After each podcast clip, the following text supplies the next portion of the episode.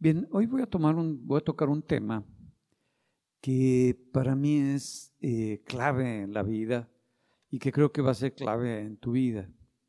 Lo he titulado En ti está el poder.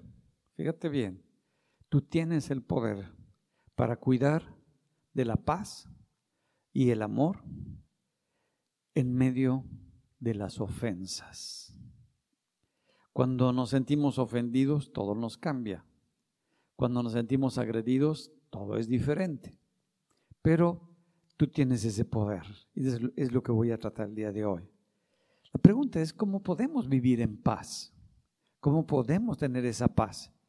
Bueno, entendamos primero qué es la paz. ¿Qué entendemos cuando una persona dice, yo tengo esta paz de Dios?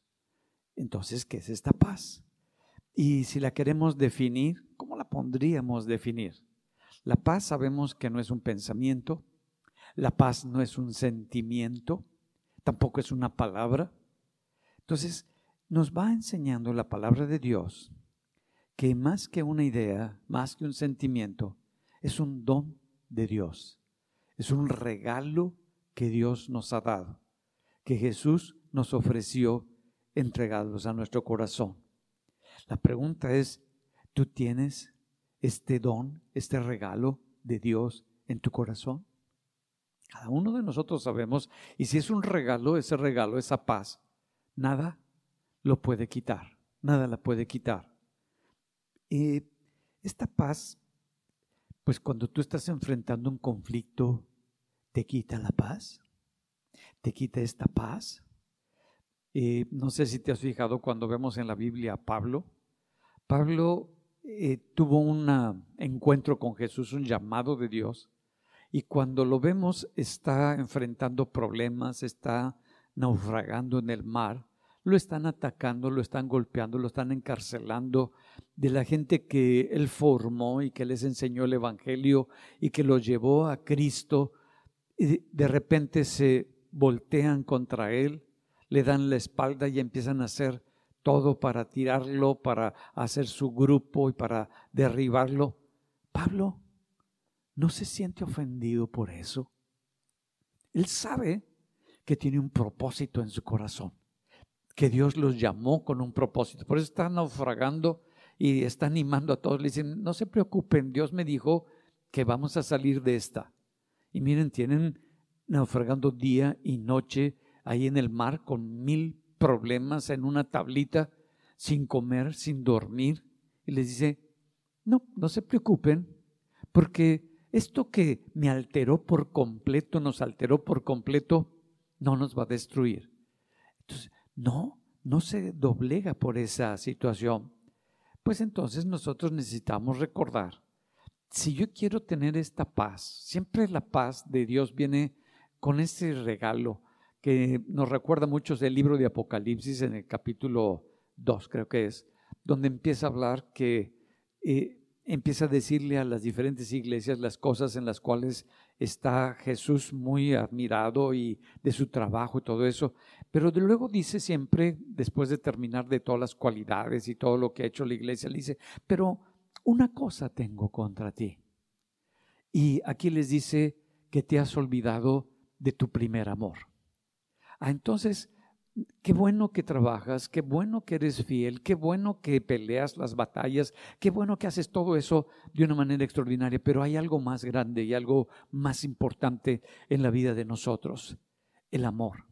Ese amor que tú tuviste cuando recibiste a Cristo, que te cambió la vida, ese amor que te permitió ver la vida de una manera diferente y sentirla de una manera diferente, ese amor que te permitía ver hasta la gente diferente, la veías eh, completamente, estabas abierto, los escuchabas, los animabas. Era porque porque ese amor nos había invadido, ese amor era parte de nosotros. Y es a lo que se refiere Jesús cuando nos dice, mira, cuida de ese amor.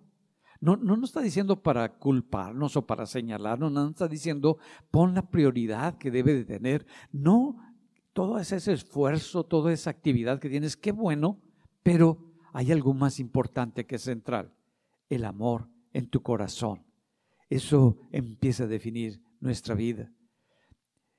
La, la paz no es la ausencia de, de algo cuando perdemos la paz, sino es más allá, sino que la presencia de alguien falta.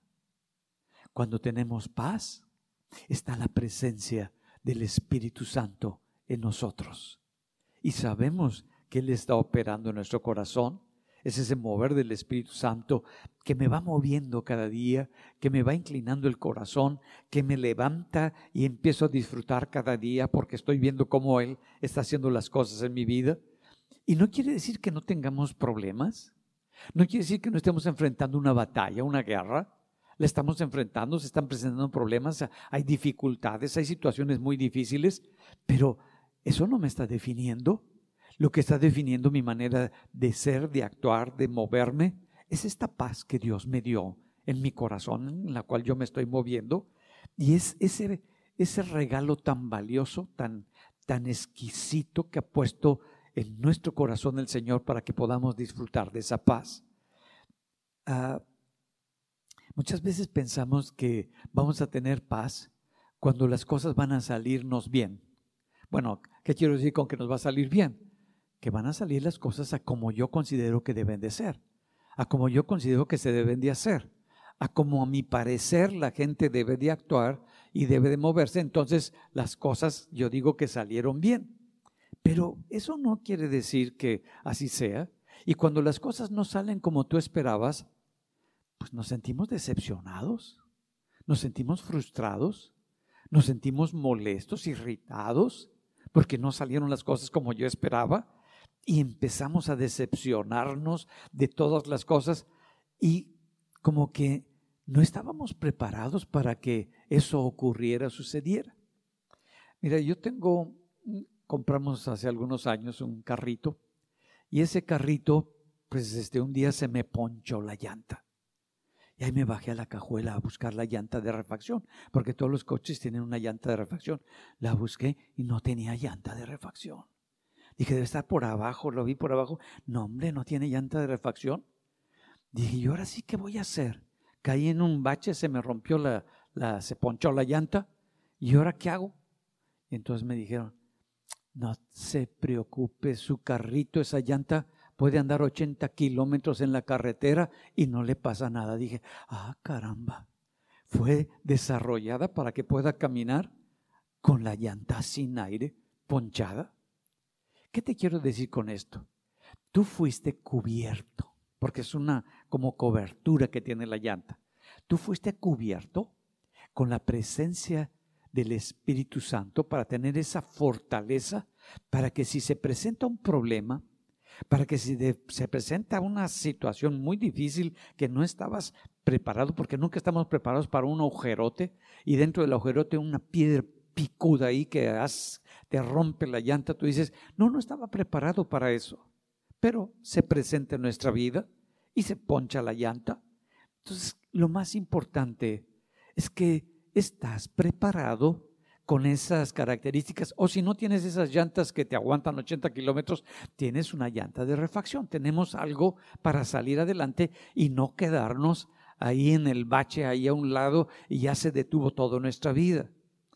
Tenemos que recordar algunas veces que por muy buena y por muy capaz y por muy excelente que sea una persona, no es perfecta.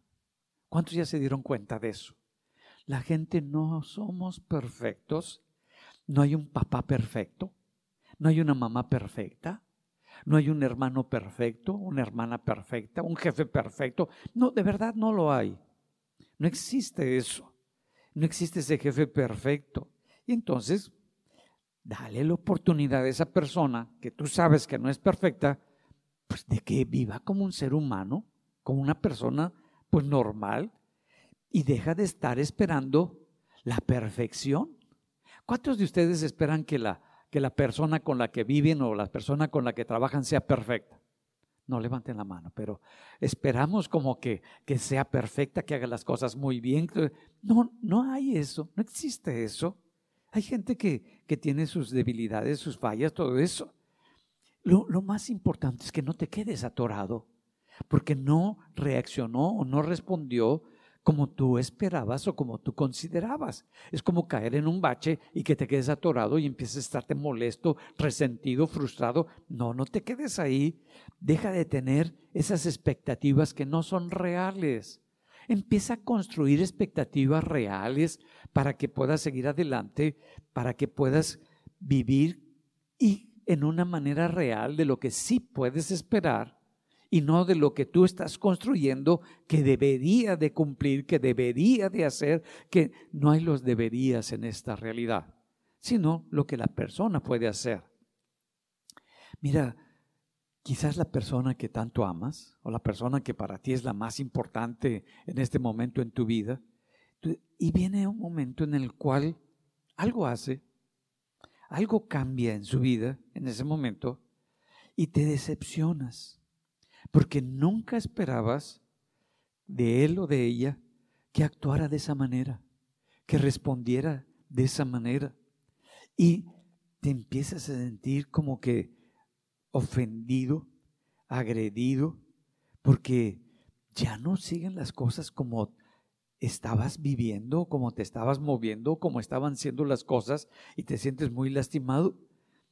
Mira, quizás el problema es que no conoces el pasado de esa persona. Si conocieras el pasado y dónde se quedó atorada esa persona en su pasado, entenderías un poquito. Pero como no lo conocemos y no nos podemos poner en los zapatos de esa persona, ¿por qué no mejor te detienes para hacer un juicio o un comentario contra esa persona porque realmente no la conoces? No sabes lo que está vivió, lo que experimentó, que a lo mejor no fue nada agradable en su vida, y ahí sigue atorada la persona sin poder resolver esa problemática. Por eso solamente tienes que recordar que tu paz, que este amor que Dios ha puesto en tu corazón, que tu felicidad, no es responsabilidad de otros, sino que eres tú responsable de tu propia paz y de tu propia felicidad. ¿Cuántas veces no hemos estado esperando que me haga feliz? Que, que, que me atienda, que, que me dé, que me sirva, que esto. No, no tienes por qué estar esperando que otros te hagan sentirte feliz. No es la responsabilidad de los otros hacerte sentirte feliz, porque muchas veces aunque te baile, te cante, te zapatee, tú sigues con la misma cara. ¿Por qué? Porque no es responsabilidad de otros es tu responsabilidad el sentirte alegre y sentirte feliz. Y muchas veces como pues las cosas no son como yo considero, empiezo a presionar y empiezo a pujar porque pues la persona debe de, de hacer algo y debe de tener esos cambios que tanto he esperado.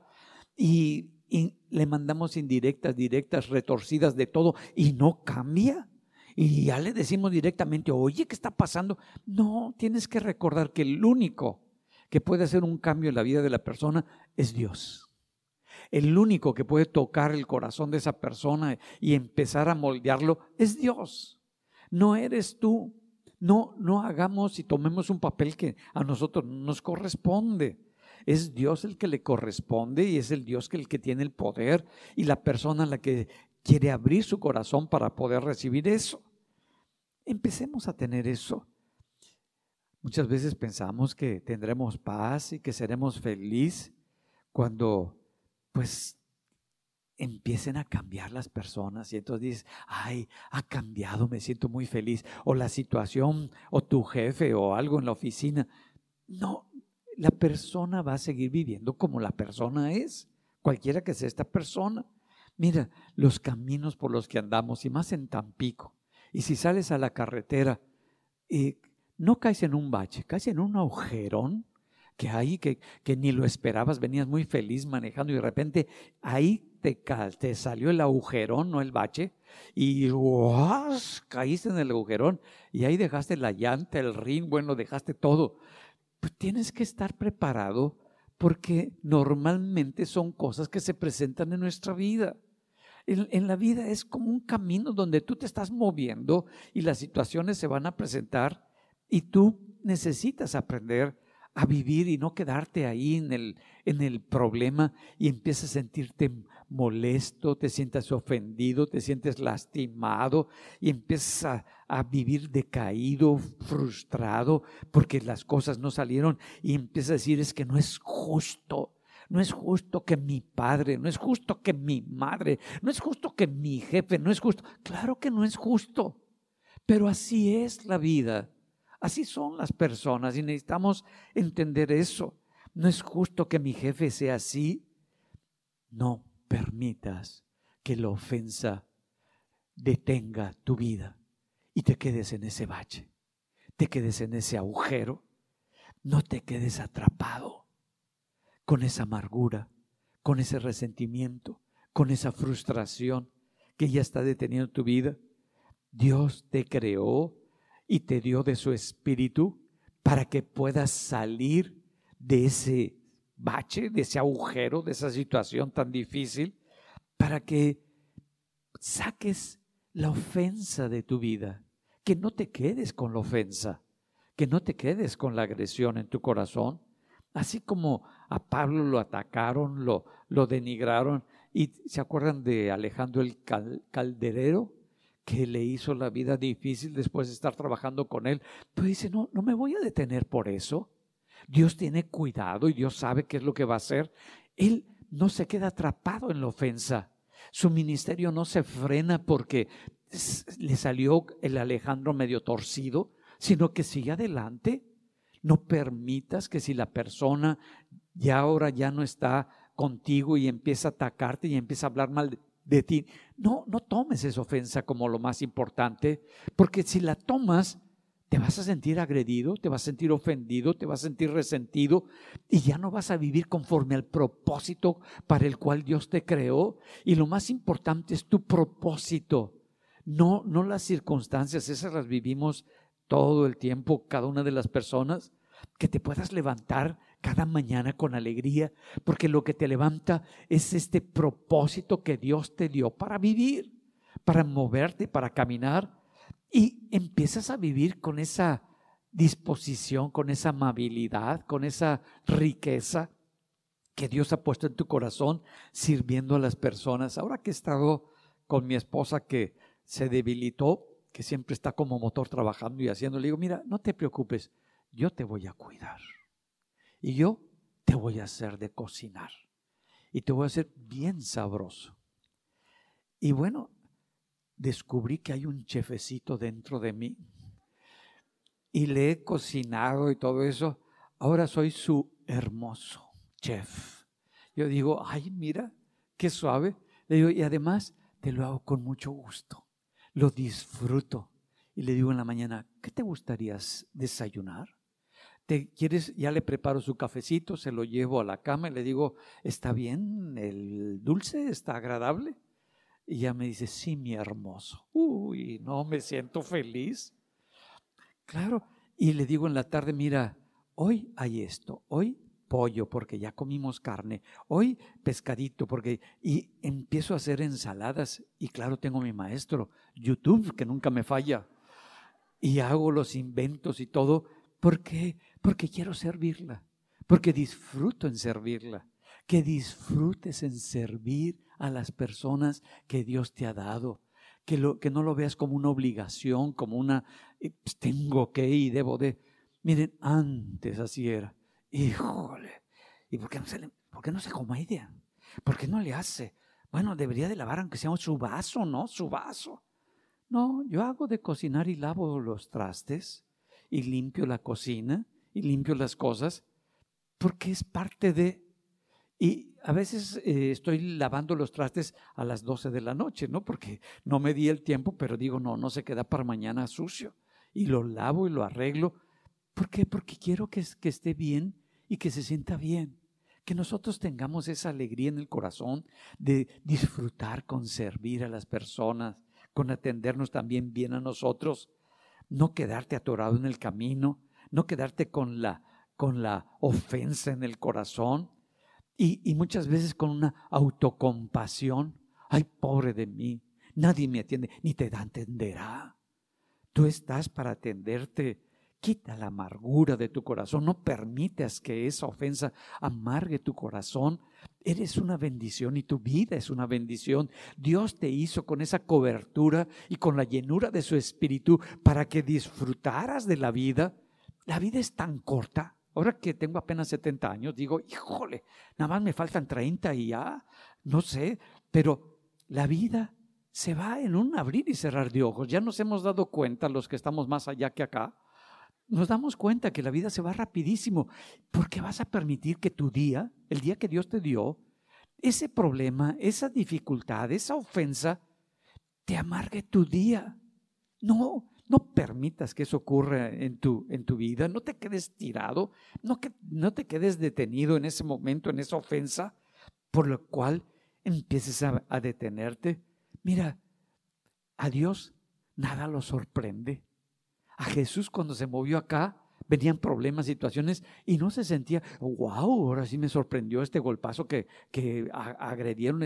No, sabía, estaba preparado, se movía con libertad, tomaba lo que le decían, la ofensa, todo eso, la movía para traer una enseñanza, para traer libertad, para traer paz al corazón de la gente, que nosotros nos movamos como se movía Jesús.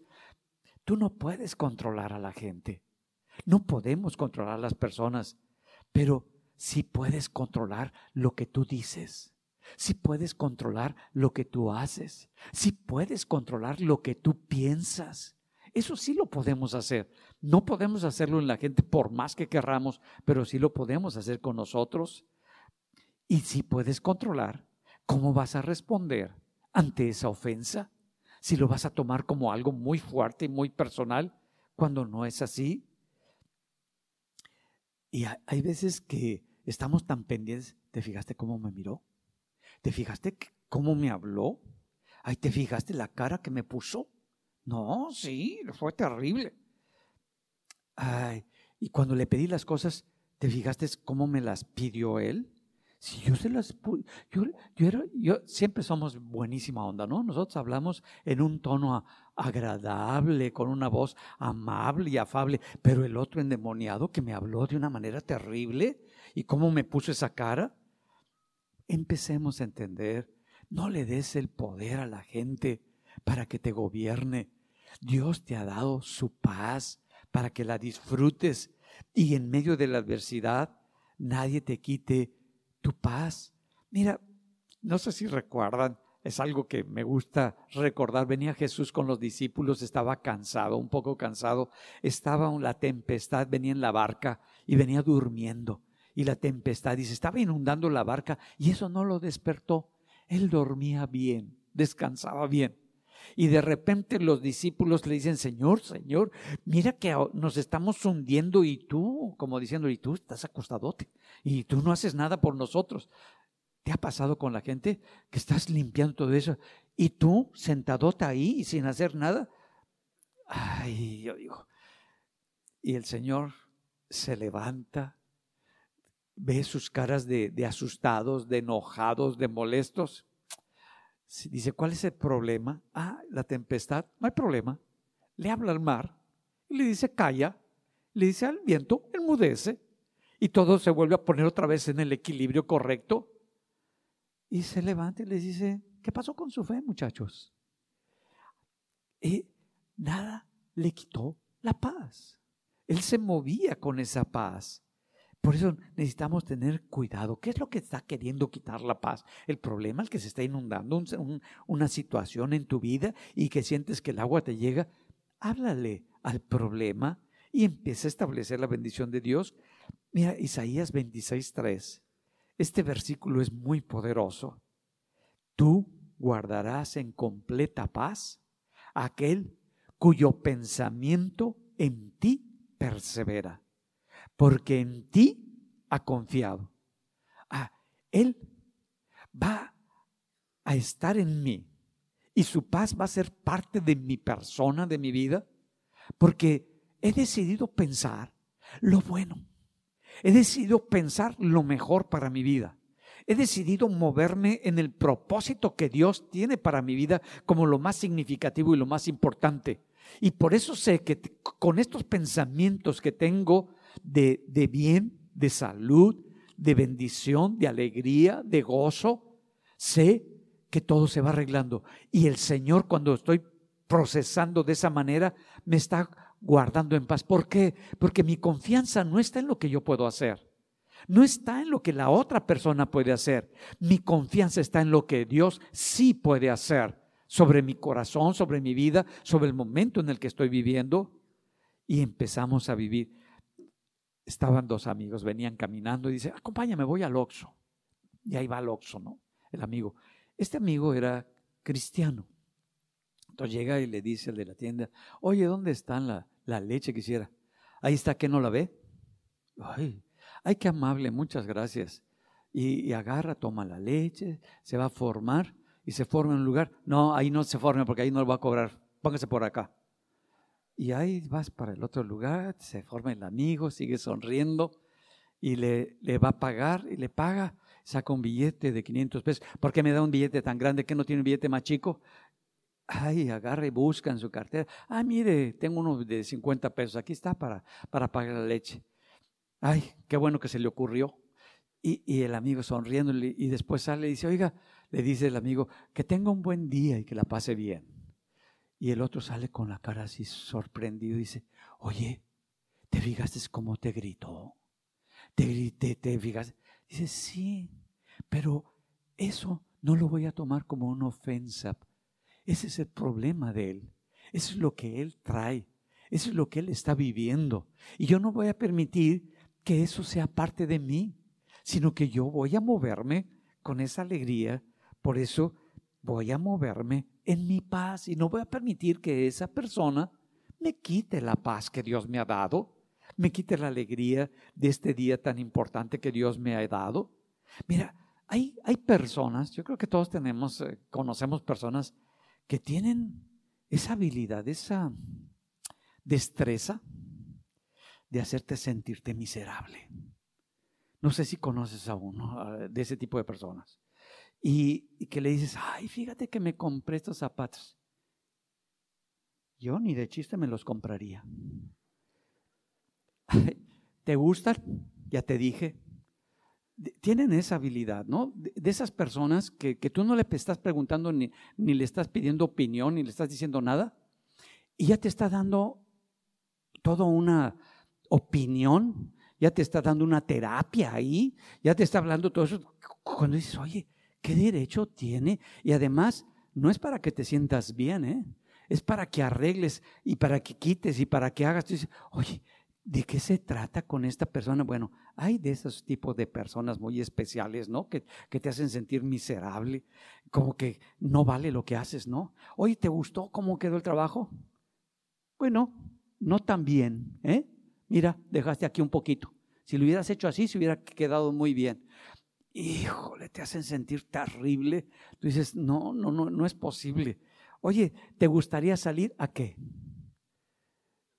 Tú dices, bueno, hay, conocen esas gentes, ¿no es cierto? Que son medios especiales, que por más eh, tienen esa habilidad de quererte hacerte sentir infeliz donde quiera que tú estés, que te sientas angustiado, te sientas desvalorizado, te sientas frustrado, te sientas que no vales nada. Bueno, no le des el poder de que esas palabras, que esas declaraciones te afecten, te quedes en el agujero, te quedes con la ponchadura, te quedes en ese momento atorado y te sientas desvalorizado. Cuando una persona te critica, cuando una persona es grosera, cuando una persona está queriendo meterse y darte su terapia donde nadie le está pidiendo que opine sobre tu vida y quiere meter su veneno, como que sus palabras son como veneno y, ese veneno como que se quiere meter en nuestra vida, no lo permitas, no permitas que ese veneno, esa es la trampa de querer que contaminarte como la serpiente cuando pone su veneno y te paraliza o te pone loco o te mata la vida que traes. No permitas que el veneno de esa persona entre a tu vida, sino que empieces a ver la vida de una manera diferente, como dice Primera de Pedro 3:9, no devolviendo mal por mal, ni maldición por maldición, sino que al, al contrario, bendiciendo, sabiendo que fuisteis llamados para que heredéis bendiciones. ¿Qué es lo que me está diciendo? No, si tú permites que ese veneno entre a tu vida, te vas a convertir igual o peor que esa persona. Te vas a volver una persona también incisiva, también destructiva, porque estás permitiendo que lo que la persona trae y los espíritus que la persona trae empiecen a ser los que gobiernen tu vida. No, esa es la trampa, permitir que eso empiece a ser parte de mi vida y reacciones con coraje, reacciones molesto, reacciones de atacando, todo eso. No permita, sino que seas amable. Ay, qué, qué interesante. Ay, pues bueno, pues gracias por tu opinión, pero tú sigues viviendo y disfrutando tu momento, tu día, lo que Dios y tu paz, porque Dios te dio esa paz. Pero si te sientes resentido, si te sientes atacado, es que has permitido que el veneno entre en ti. Y cuando entra el, veneno, pues nos va destruyendo y nos va oprimiendo y empezamos a responder de la misma manera o peor de lo que nos dijeron. Dios nos, nos dice, mira, es como cuando hay esos globos de Cantoya, ¿conocen los globos de Cantoya? Pues, es como subirte a un globo de Cantoya y empiezas a irte a lo alto. Eso haz en Cristo ponte por arriba de las palabras, ponte por arriba del problema, velo desde otra perspectiva, lo que está ocurriendo a tu alrededor, lo que está hablando esa persona. No lo veas como que estás inmerso y que estás siendo agredido, ofendido. No, tú estás por arriba, tienes la capacidad para elevarte por arriba de esa situación. Como dice en el Salmo 18, en el verso 33, quien hace mis pies como de siervas y me hace estar firme sobre mis alturas. Dice, mis pies no se van a quedar atorados, yo me voy a seguir moviendo con libertad. No me voy a quedar en esa situación de ofensa o de agresión. Yo voy a seguir en toda la dirección que Dios ha puesto para mi vida. Y además, no es para que me quede y lo vea el problema desde esa perspectiva, sino que tengo la capacidad para ir más arriba y ver más arriba de esa agresión por eso Dios me dice, muévete con libertad, porque yo te la he dado. No te quedes atrapado en ese bache, en ese problema, en esa agresión. Desde las alturas de Dios puedes ver las cosas completamente diferente para que puedas evitar la agresión en tu corazón. Porque cuando estás y guardas tu corazón, por eso dice, sobre todas las cosas guardadas, ¿qué es lo que debes de guardar? Mi corazón, porque de él mana la vida. Entonces, cuando guardamos nuestro corazón de que no se ha contaminado, la vida de Jesús, la vida de Dios sigue en nosotros. ¿Y cómo sabemos que tenemos la vida de Dios? Porque nuestro hablar, nuestro caminar, nuestro rostro es de bendición, no de amargura, no de resentimiento, no de enojo, no de estar todo el tiempo molesto, irritado, vengándote de todas las cosas. Mira, como Jesús lo dijo en Lucas 17.1. Y le dijo Jesús a sus discípulos, imposible es que no vengan tropiezos. Mira, te vas a encontrar cada persona en el camino. Vas a encontrarte cada situación en, en, tu vida difícil. Dicen, es en un mundo en el que vivimos y estamos hablando hace más de dos mil años. Dice, esto esto es parte de la vida. Tú esperabas que la vida fuera de color de rosa. No hay de todos los tonos, mis amados. Y dice, pues eso es normal. Por eso, si hay una ofensa, no ataques, no, no actúes como una persona ofendida, sino que empieza a moverte. El enemigo puso una trampa. Y la trampa que quiere poner el enemigo es que caigas en la ofensa, para que tú empieces a ser transformado tu corazón y esa vida de paz y de amor, ese equilibrio que Dios ha puesto en ti, se ha quitado.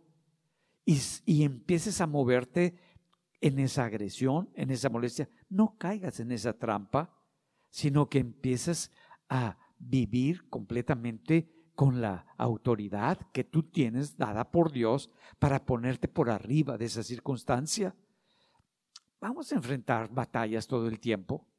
Vas a enfrentar ¿Cuántos han enfrentado últimamente una que otra guerra? Ya no lo voy a llamar batalla, una que otra guerra ahí en su casa, eh, eh, con su esposa, con su esposo, con su jefe. No levanten la mano porque a lo mejor vienes con él o con ella, pero enfrentamos batallas, enfrentamos momentos, pero escoge tus batallas. Escoge cuál batalla vas a pelear. No permitas que cualquier batalla sea tu batalla.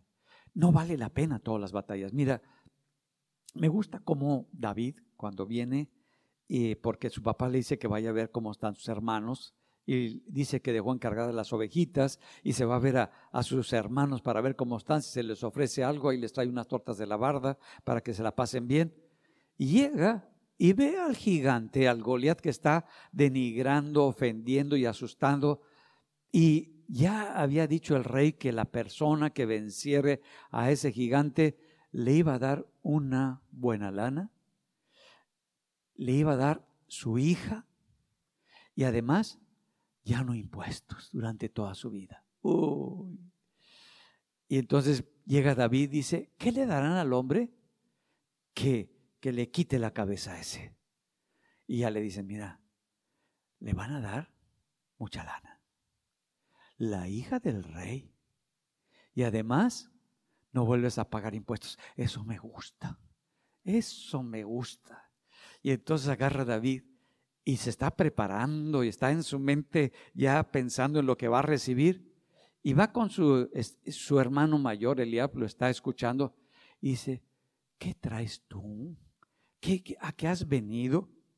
Ah, dice en, en Primera de Samuel, en el capítulo 17, en el verso 28, y oyendo hablar Eliab, su hermano mayor, con aquellos hombres, se encendió en ira contra David y dijo, ¿para qué has descendido acá? ¿A quién has dejado en aquellas pocas ovejas en el desierto? Yo conozco tu soberbia, mira nomás qué terrible, y la malicia de tu corazón, que para ver la batalla has venido. Y David le respondió, mira qué, ahí me cae también el David. ¿Qué he hecho yo ahora?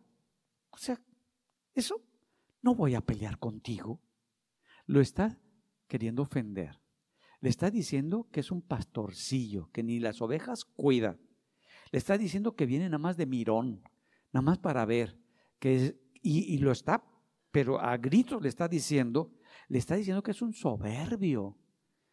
Y David escoge su batalla y le dice, ¿qué he hecho yo ahora? O sea, ¿de qué se trata?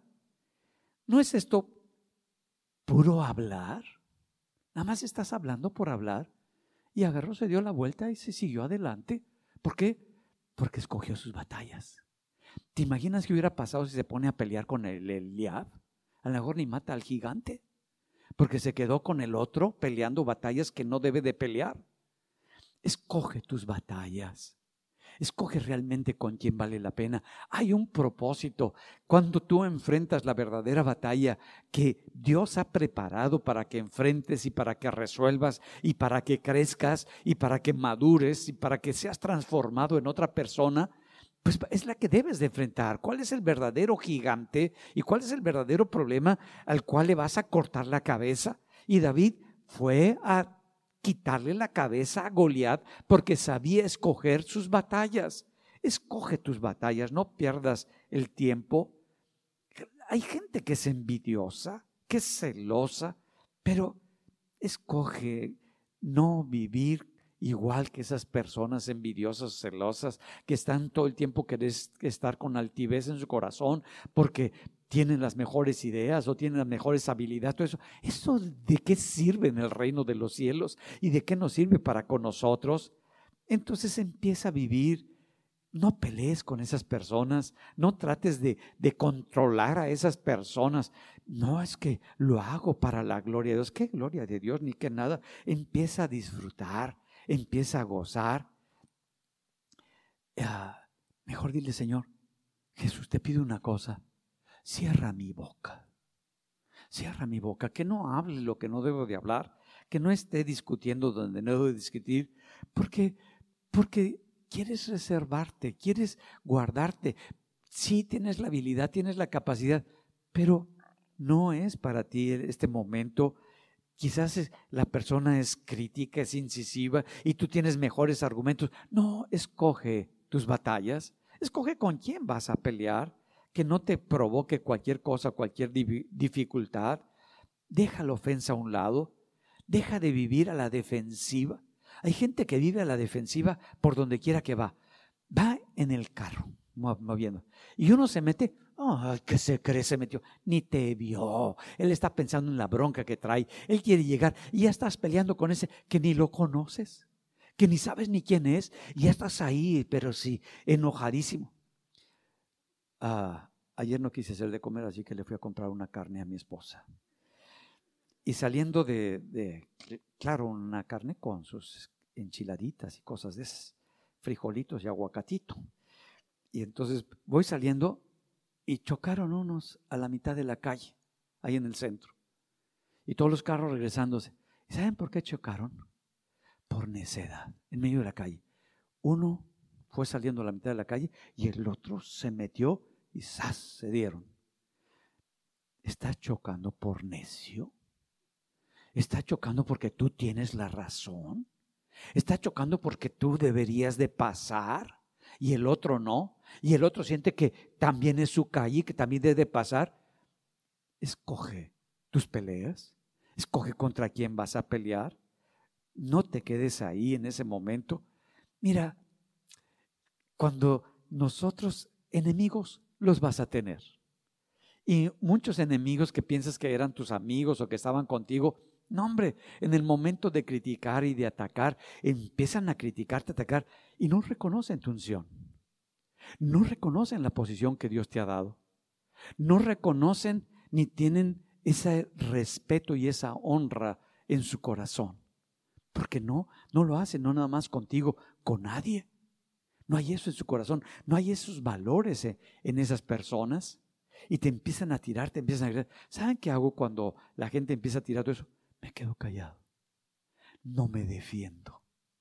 Porque yo sé quién me defiende. Yo sé quién va a enfrentar. Dice el Salmo 23, tú aderezas mesa delante de mí en presencia de mis adversarios, de mis angustiadores, de los que tratan de ofenderme. El Señor ha preparado algo muy especial, es lo que dice, una mesa muy especial delante de todos los que están queriendo denigrarte, ofenderte, hacerte sentir peor, sacar todas las cosas terribles y horribles y no nada más sacarlas, sino con, con coraje, con molestia. Tú dices, Señor, en tus manos está. ¿Y qué es lo que he visto yo? Que en sus manos están y las cosas por sí mismas caen y empiezan a ocurrir ten cuidado, no pelees esa batalla. Dios está peleando por ti y está permitiendo que las cosas salgan de una mejor manera. Si tú has decidido moverte en paz y tomar la paz que, que Jesús te ha dado, como dice, la paz, mi paz os dejo, mi paz se las doy. Esta paz no es como el mundo la da sino es diferente la paz que yo le doy. Por lo tanto, no permitas que esta ofensa desequilibre tu corazón, donde está la paz y el amor y la fe, donde están todas las cosas que Dios te ha dado. Y no permitas que el miedo opere en ti, porque eso hace mucho daño. Por eso yo te he dado mi paz. Y esa paz ahora es parte tuya. Vívela esa paz. No te quedes en ese bache. Dios te creó con un propósito. Cada uno de ustedes tienen el propósito de Dios que está definiendo su vida. Vivir sin propósito en la vida no tiene sentido. Vivir sin propósito, pues te levantas nada más para ver qué cosas haces, para ver qué cosas obtienes. Entonces, hay algo más grande por lo cual Dios te salvó, por lo cual Dios te rescató y te dio un propósito para vivir que va a cambiar al mundo donde tú vives y eso es lo más importante que Dios nos ha dado. Y disfrutas la paz cada día. Y te levantas en paz, en paz me levantaré y así me voy a acostar con esa paz que Dios me ha dado, porque esto es algo muy valioso para mi vida.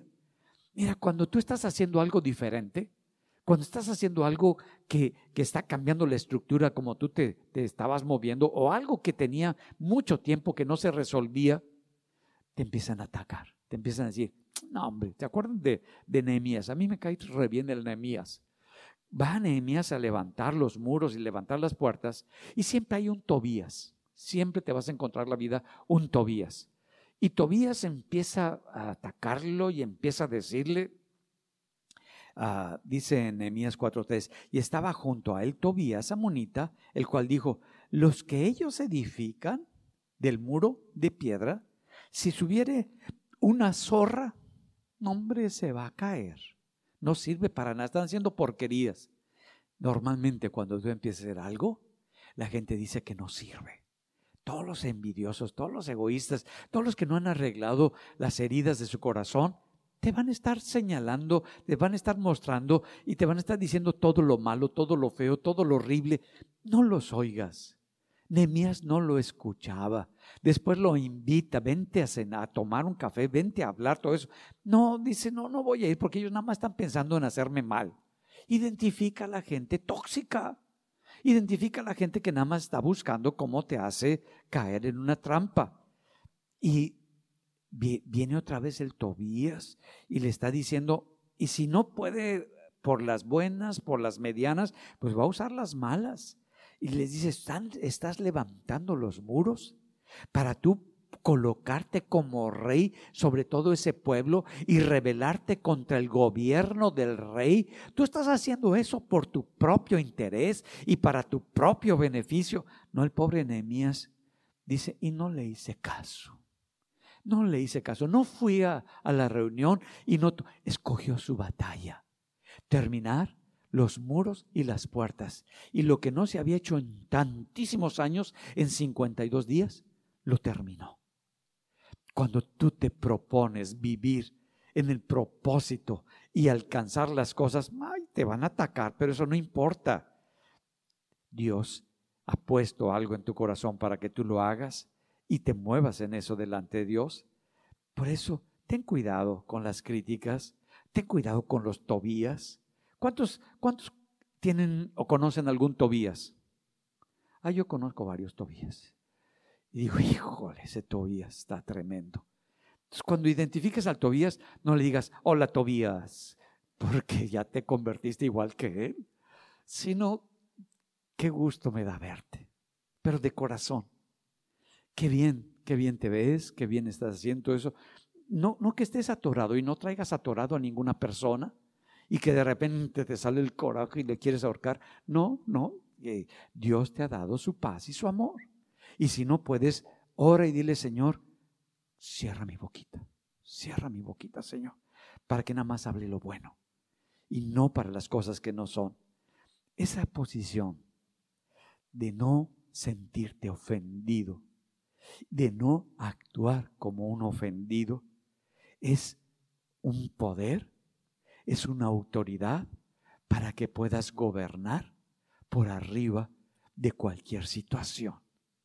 Y esa paz es la que te permite estar por arriba de la ofensa, para que puedas establecer el moverte en el reino de Dios, con la presencia de Dios que esté en, en ti cuando Jesús estaba en la cruz, no se sintió ofendido por todas las denigraciones, por todas las declaraciones, por todas las ofensas. Para él lo más importante era el propósito para el cual había sido enviado a ir a la cruz. Y en la cruz sabe que está cumpliendo el propósito de Dios. Está en paz, está seguro. No quiere decir que no tiene dolores, no quiere decir que está agonizando, sino que eso no fue lo que lo movía ni eso es lo que lo estaba determinando, sino el propósito para el cual Dios lo había enviado. Y su amor por ti, su amor por la iglesia, fue lo que lo mantuvo para decir, perdónalos, Padre, porque no saben lo que ellos hacen. Que puedas tú amar con ese amor y puedes decir, Padre, yo lo he perdonado, yo la he perdonado, perdónale tú. Y no te enganches. Por lo tanto, aprendimos que la ofensa no es parte de tu corazón. Que lo que sí es parte de tu corazón, que Dios te dio, que Jesús puso en ti, es su paz. Y que el amor que te dio cuando lo recibiste, lo sigas cuidando para darlo, para bendecir y para que tu vida sea una bendición donde quiera que estés. Vamos a ponernos en pie y vamos a orarlo.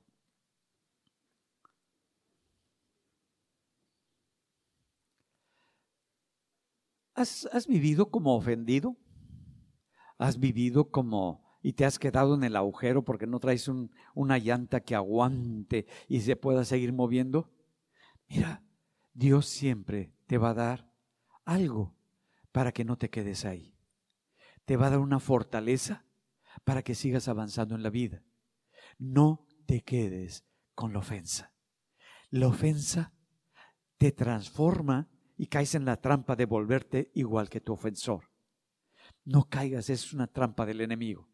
Dios te ha dado la capacidad para ser una bendición, para hablar como una bendición, para servir con alegría y ser una bendición. Antes no me gustaba cocinar, ahora lo disfruto. Ahora ando buscando aquí, ando buscando allá, pruebo los sabores, pruebo las cosas, porque quiero hacerlo lo mejor que puedo, porque quiero que disfrute mi amada. Así tú, que puedas disfrutar las personas con las que tú vives, que puedas gozar, que puedas pasar el tiempo, que puedas escuchar a la persona, que puedas estar ahí con la persona y disfrutarla. ¿Por qué? Porque esa es tu parte. Tu parte es que puedas disfrutar, porque cada día es un regalo de Dios. Y Dios te lo ha dado para que seas feliz. ¿Y cómo voy a ser feliz? Porque la paz y el amor de Dios es parte de tu corazón y de tu vida. Padre, gracias. Señor, sé que me has dado el poder para decidir no quedarme en la ofensa, no sentirme agredido, no sentirme ofendido, sino poder estar por arriba de la ofensa, que no me determine la ofensa, el cambio que hubo, la agresión que se presentó, la dificultad, el problema que vino de repente, que no lo veía, no veía que pasara de esa manera, pero se presentó. Y Señor, aunque para mí lo veo como algo injusto y lo veo como una gran ofensa, Señor, no me quiero convertir en la persona que es mi ofensor, mi agresor, la persona que me está denigrando, que me está lastimando. Yo quiero ser libre porque tú me creaste con un propósito, díselo a Dios, mucho más grande.